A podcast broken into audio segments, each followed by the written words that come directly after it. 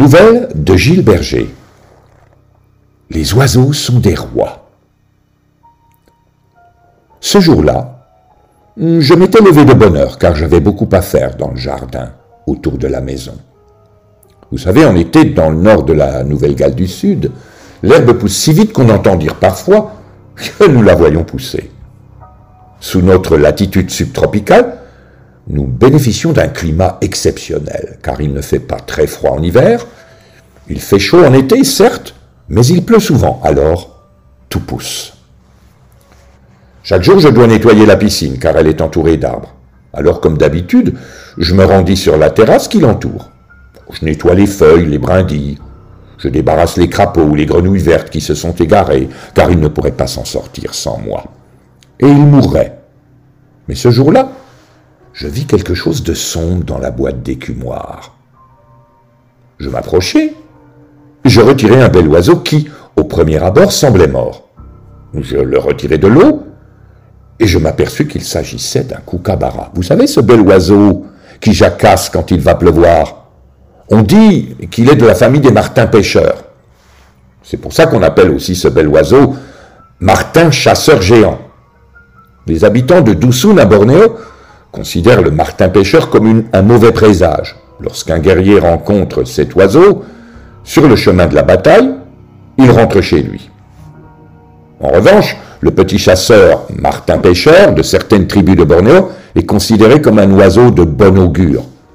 Dans les temps anciens, il était considéré comme sacré, avec d'autres membres de la famille, et il était vénéré par les Polynésiens, car on croyait qu'il contrôlait la mer et les vagues. Ici en Australie, il nous annonce la pluie avec la sécheresse et il nous réveille le matin. Ce sont des oiseaux très, timides, insaisissables pour les êtres humains. Mais, disons-le, ce ne sont pas des oiseaux de mauvais augure. Et pourtant, cet oiseau allait contredire ce que je viens de dire un petit peu avant. En effet, comme il avait les ailes mouillées, il ne pouvait plus voler. Tout d'abord, j'eus l'impression qu'il était mort. Mais en y regardant de plus près, je vis qu'il respirait et qu'il bougeait sa tête tout doucement.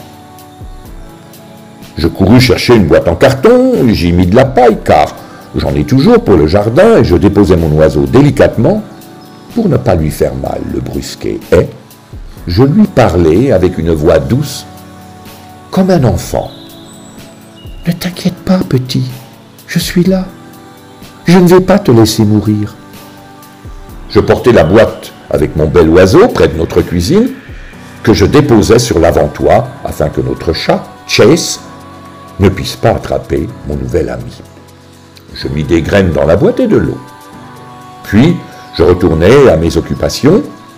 Je revins voir ce beau Martin pêcheur plusieurs fois dans la journée afin de m'assurer qu'il respirait toujours. La soirée s'avança. Puis, je passai une nuit agitée, car j'étais un peu inquiet pour mon oiseau.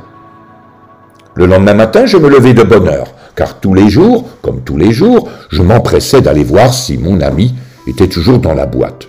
En fait, il avait essayé de s'envoler, mais avait trouvé le moyen de retourner la boîte sous laquelle il était coincé.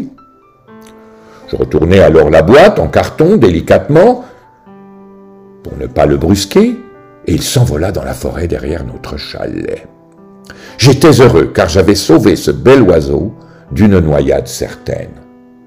Je vaquais à mes occupations toute la journée, mais à midi, lorsque je déjeunais dehors sur la terrasse, mon bel ami vint se poser devant moi sur la table, à quelques centimètres de mon assiette.